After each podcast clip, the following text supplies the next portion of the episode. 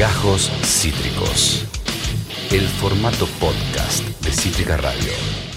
Continúa Demencia Temporal, claro que sea a las 15 y 11 minutos. Muy contento de este tremendo programón que nos estamos mandando aquí con mi agüita, porque esto da mucha sed, porque no te deja descansar un minuto. Vamos a repetir las redes sociales: Cítrica Radio en Facebook, Cítrica Radio en Instagram, Cítrica Radio en Twitter, también en Spotify, Cítrica Radio Podcast, con las columnas más lindas, o sea, todas, que tienen Demencia Temporal y ya fue. En YouTube, los, eh, las secciones completas, digo, ven las columnas también. Y como si esto fuera poco, en Instagram, en IGTV, podés ver los contenidos más violas, compartirlos, difundirlos, que siempre nos viene muy bien. Ian Soler en la operación, Lucia Conde en la dirección de cámaras, Patorra y Tuti F, nuestros amigos que siempre la descosen en un cuadrito, la dejan en Ya Fue. Aquí estamos Esteban Chacho, Juan Cabotti, Julio Otero. Y ahora se viene el momento de las melodías, se viene el momento de danzar, aprender, escuchar. Es la columna musical de Fede Schuckman, Piano Bar, que la presentamos así. Canciones como síntesis de su época, con Federico Schuckman, Piano Bar, en Demencia Temporal.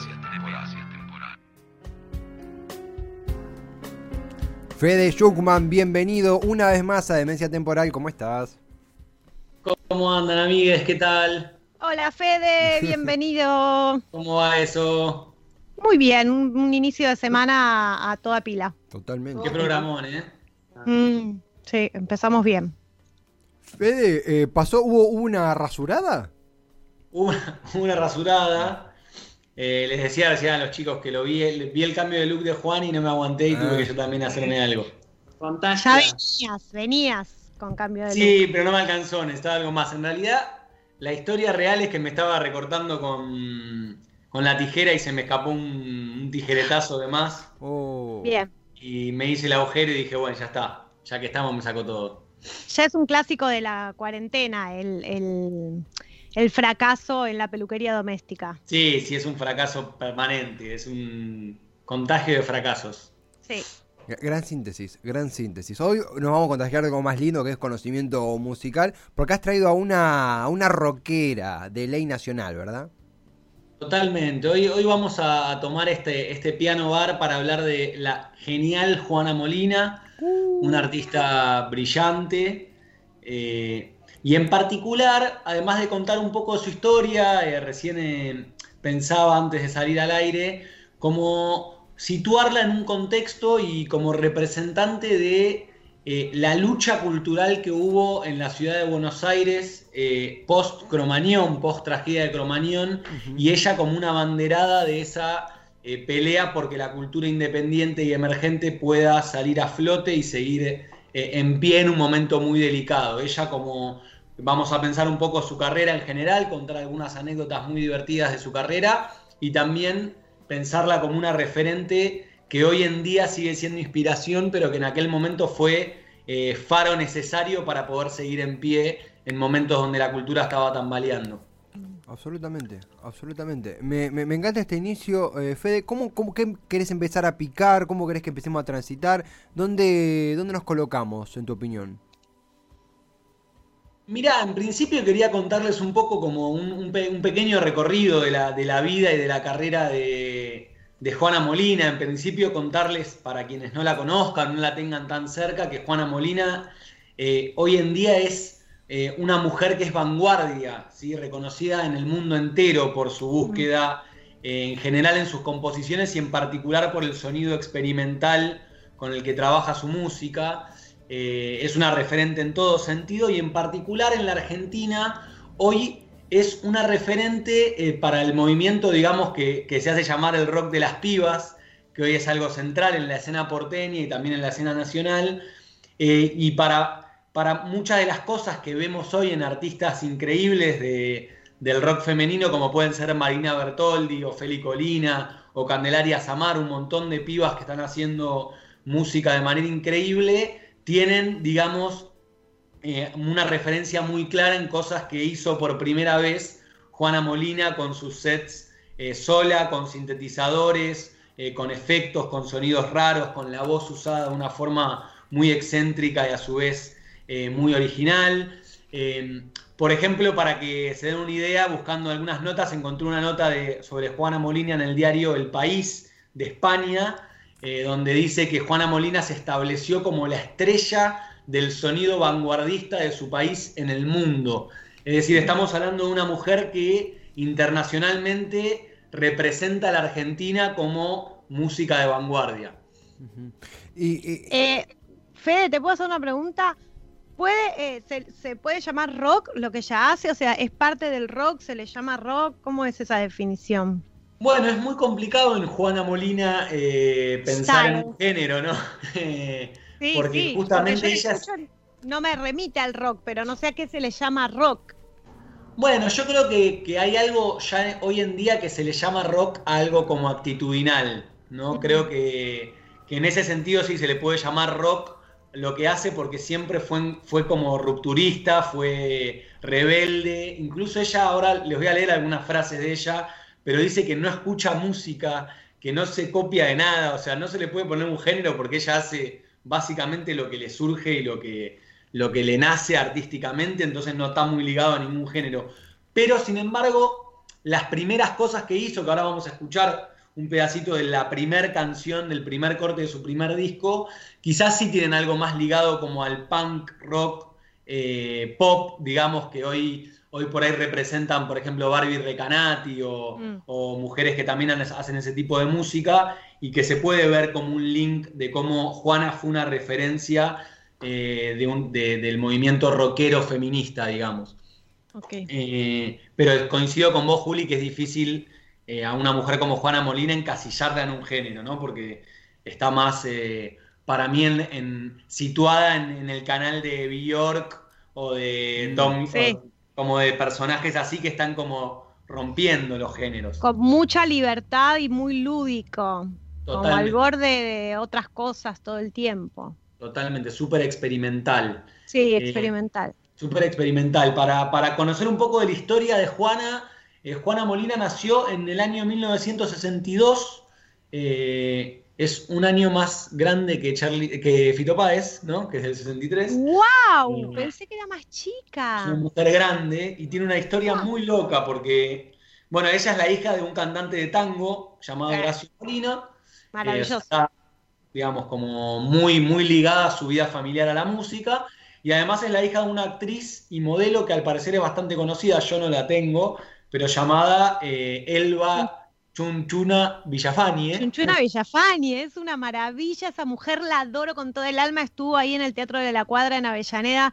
Eh, vino a hacer un monólogo con su autito y yo la vi, una mujer en ese momento tendría sesenta y pico, hace unos cuantos años, y, la vi bajar de su autito, caer en Avellaneda, hacer el monólogo eh, solita y, dije, esto es una referencia de, vida.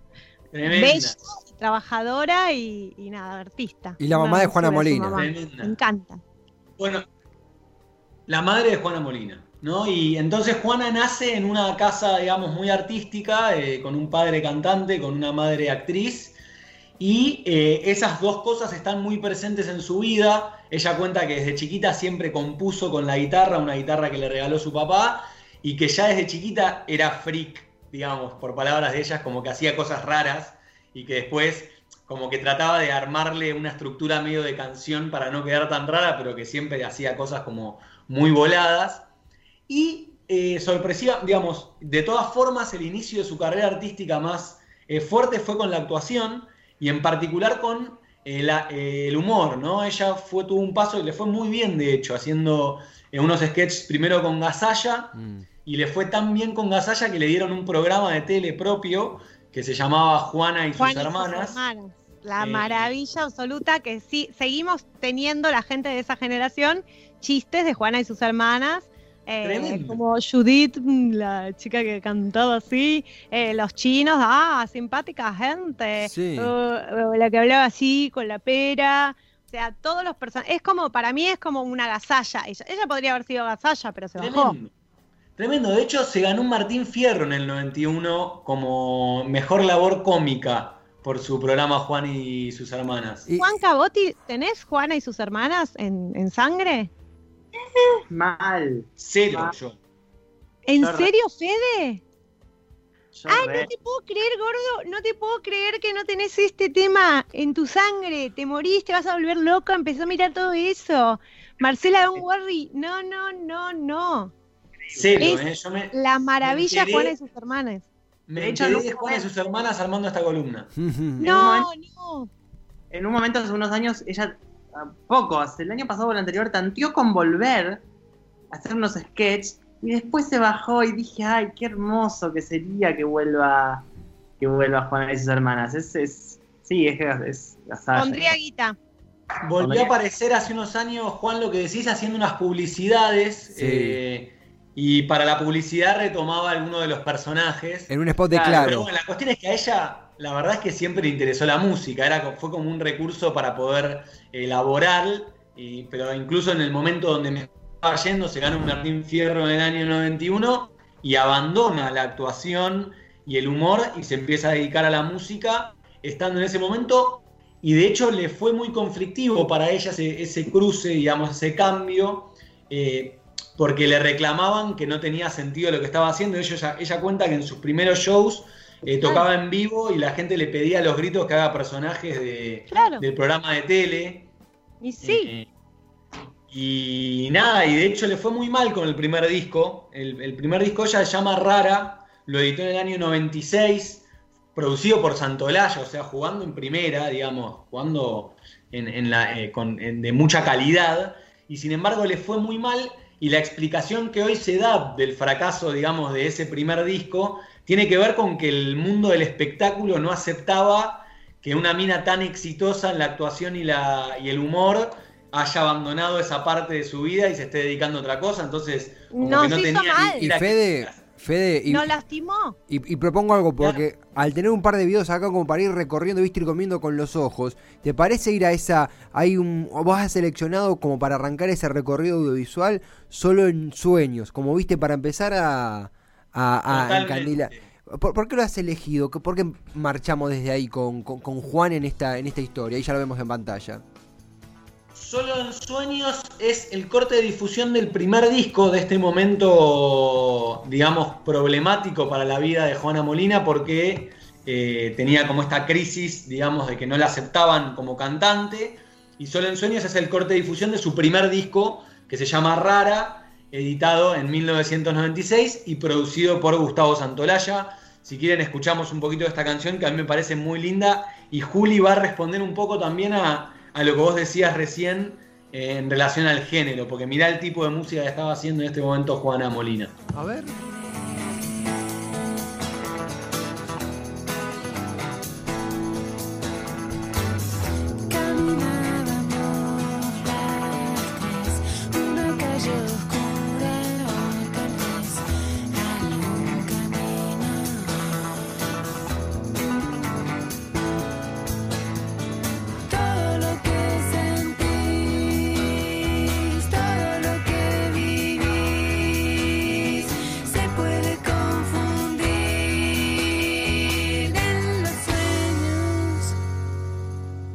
Escucha eso ahí? ¿Están escuchando bien ustedes? Sí, perfecto. Solo en sueño Juana Molina. Y había una pregunta para Juli, ¿verdad? Sí, ahí la, em, hasta esto que estamos escuchando sí lo puedo relacionar más con un, con un pop de los 90 más cercano a Fabi Cantilo, ah, alguna cosa, alguna o a Celeste o alguna alguna chica así, a Celeste capaz alguna chica así cantando y no sé qué. Después me parece que ya dijo que ah, me abrieron la puerta, ok, puedo hacer lo que se me cante las ganas, ahí voy. Hasta acá me parece que tuvo una entrada un poquito más convencional, más apegada a la forma de la época.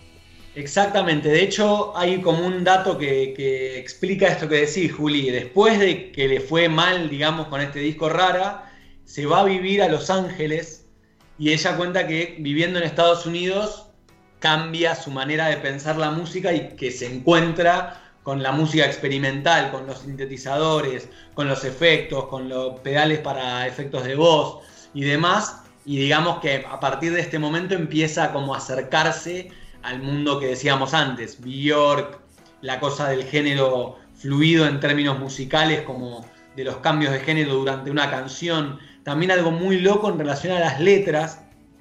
Eh, que también me gustaba como el, contraste con lo de la semana pasada de Lou Reed, que la, semana pasada decíamos, bueno, un artista como Lou Reed que está montado en las letras y a partir de ahí construye sus canciones.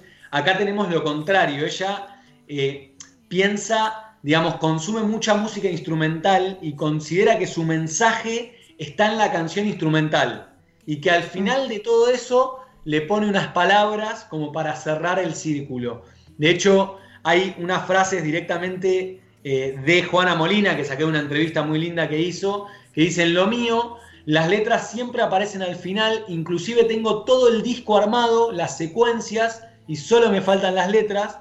Para mí mi verdadera misión ya está cumplida, pero hay un protocolo que me dice que no, que tengo que escribirle una letra, mm. pero la gente recibe la intención original, que es la de la música. O sea, ella considera que su mensaje, su, su forma de expresión es con la música instrumental y acá, bueno, mucho de lo que vos decías, Juli, la ruptura entonces con el rock, con el pop, con todo, porque digamos estamos hablando de música instrumental experimental. Sí, sí, está, su cabecita está en otro lugar, en otro planeta. Totalmente.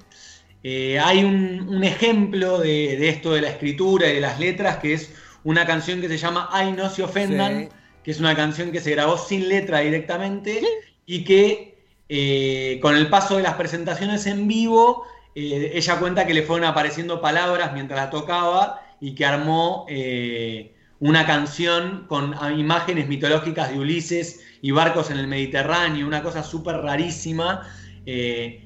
y está esta canción que si quieren la podemos poner un poquito, que es hermosa, que es la forma de usar la voz de otra manera, con balbuceos, con notas, con algunas palabras en esta canción que se llama Ay no se ofendan, una versión en vivo del 2014 muy, muy increíble.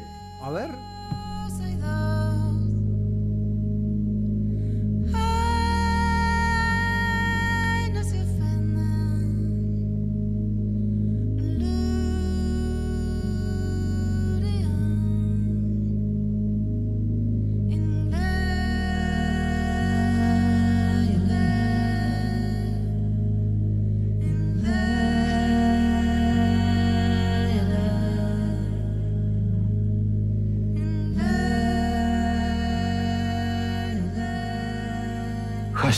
Piano Bar, canciones como síntesis.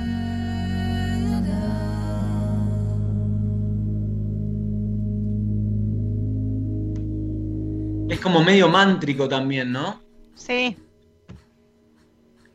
Tiene como una cosa así súper mántrica, pero a su vez autóctona. De repente es como también muy argentina. Por momentos tiene como. Usa bombos legüeros, usa eh, elementos del folclore. Es, es un personaje muy especial con sus composiciones, Juana Molina. Sí, me cuesta. Sí, Juan. No, medio viaje chamánico.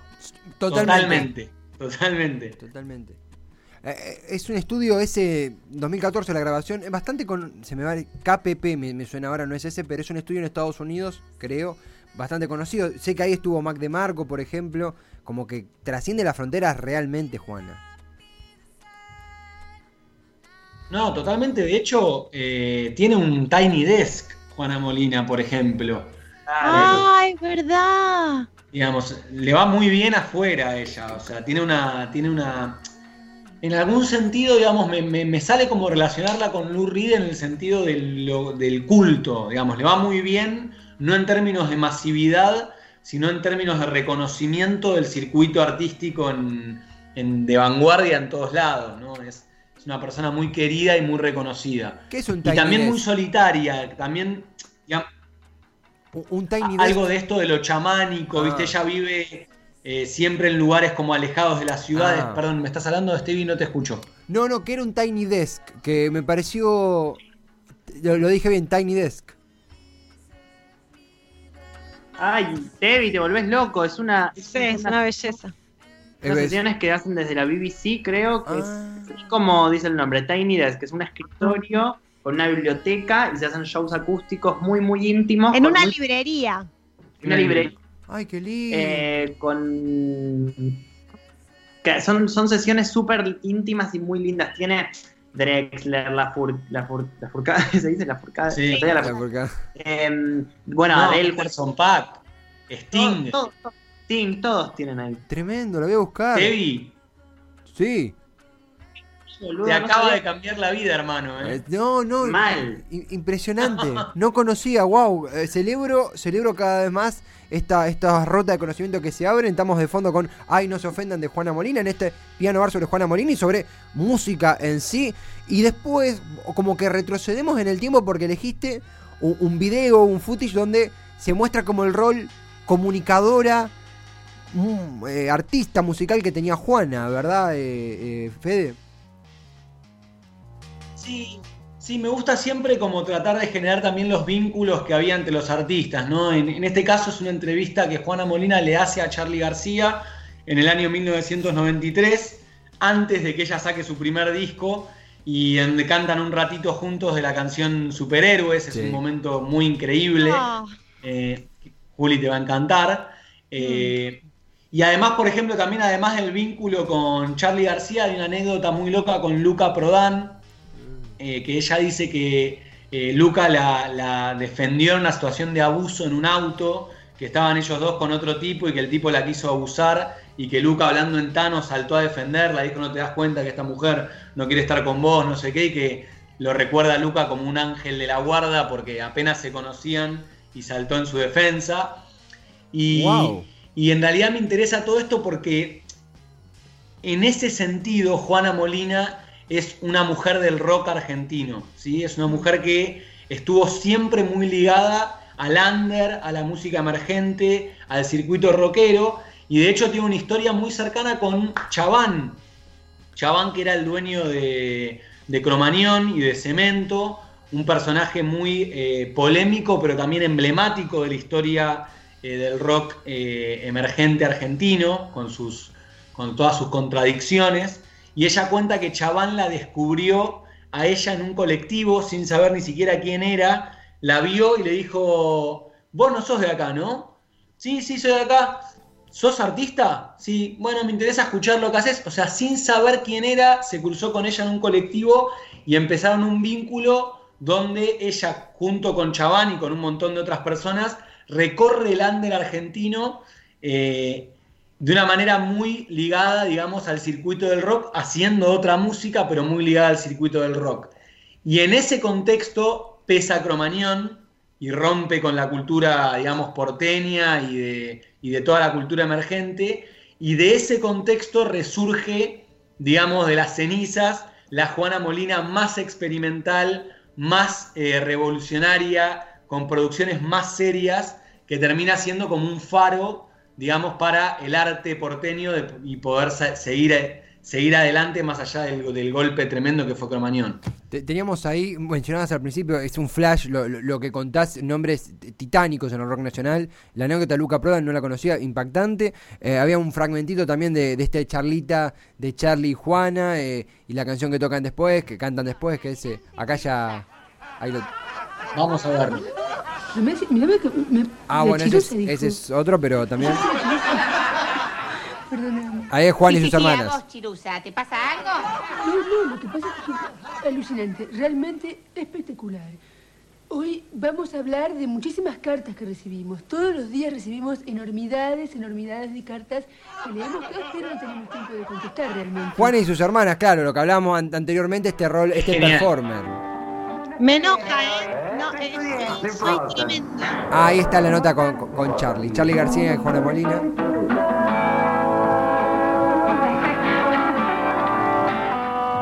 ¿Vos fuiste a, al bar de tu mamá? ¿Al bar de mi mamá? Sí, fui. ¿Cómo era? ¿Cómo era? Y era, era un bar de medio de tangueros, así de- era para abajo. ¿Pero de día o de noche? Era noche. Mi mamá era una mujer de la noche, ¿Ah, sí? con todo respeto, ¿no? ¿Por eso se llamaba la escalerita? La escalerita, porque tiene una escalerita que iba para abajo, sí. Y Charlie toca la guitarra mientras le habla.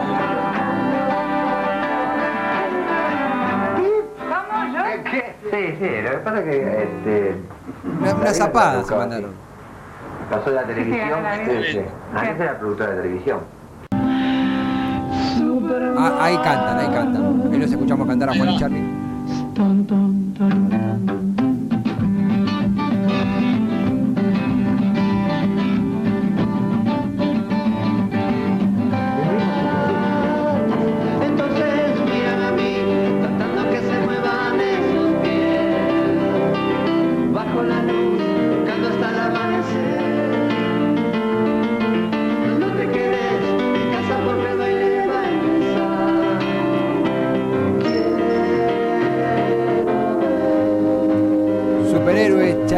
García y Juana Molina, este archivo. Que claro, eh, el performer, comunicadora, periodista, eh, rockera, eh, qué, hermoso descubrimiento, qué joyita esta, ¿no?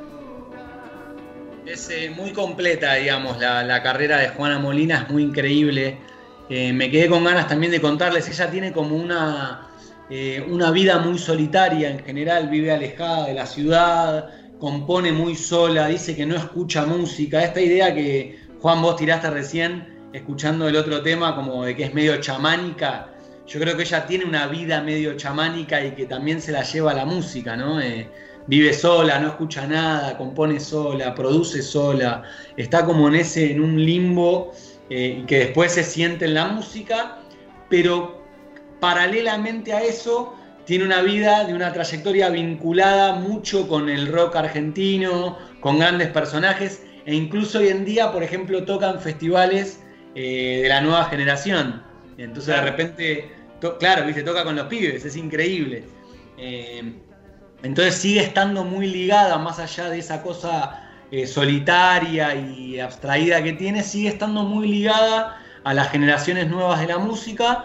Es una referente y en particular pensando Piano Bar como representantes de épocas, creo que es una gran representante de la salida eh, y del transcurso, del transcurso de la crisis post-cromañón eh, y de cómo la cultura logró mantenerse pese a la piña que fue eh, semejante tragedia.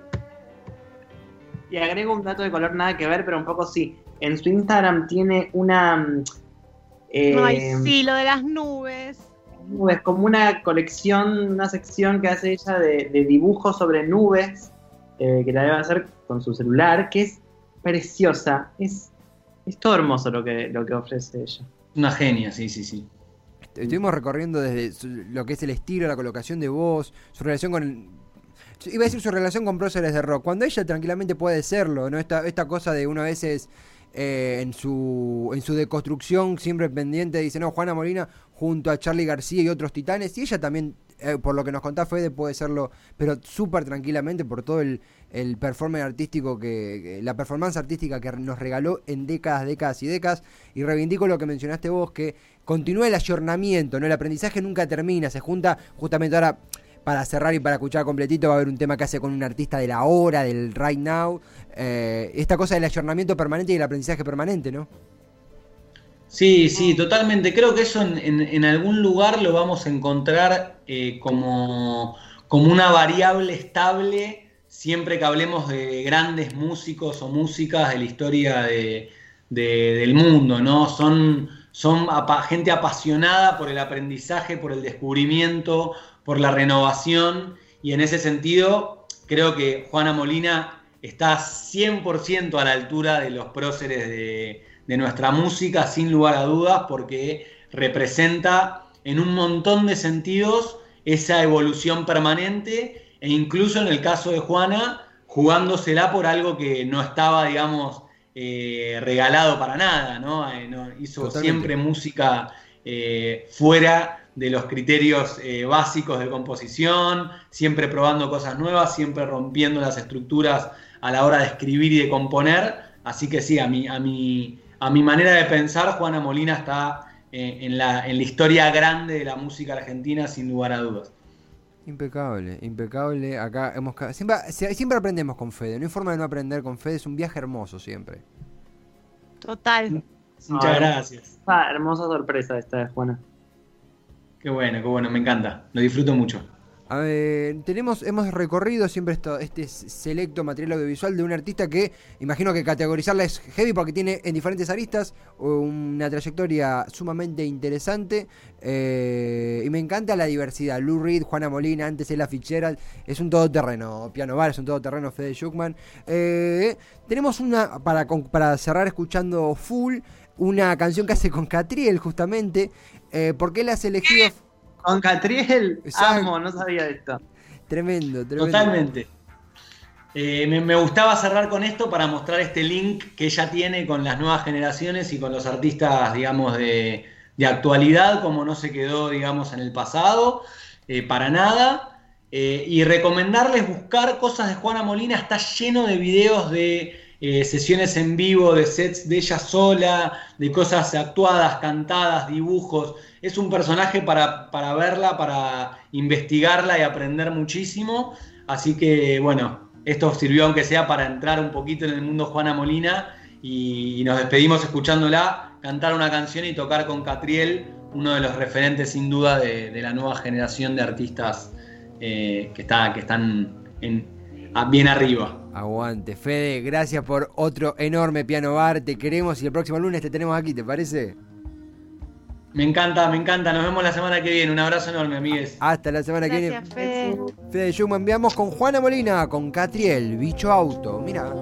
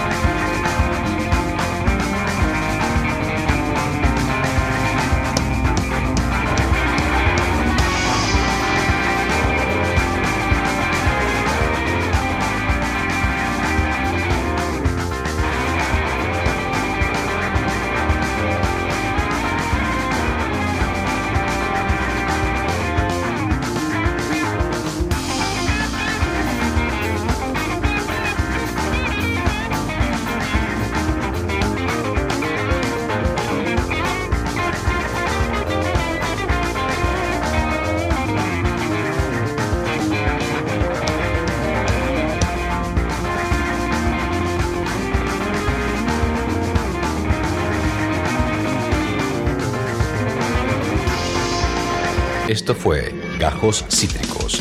Encontrá los contenidos de Cítrica Radio en formato podcast en Spotify, YouTube o en nuestra página web.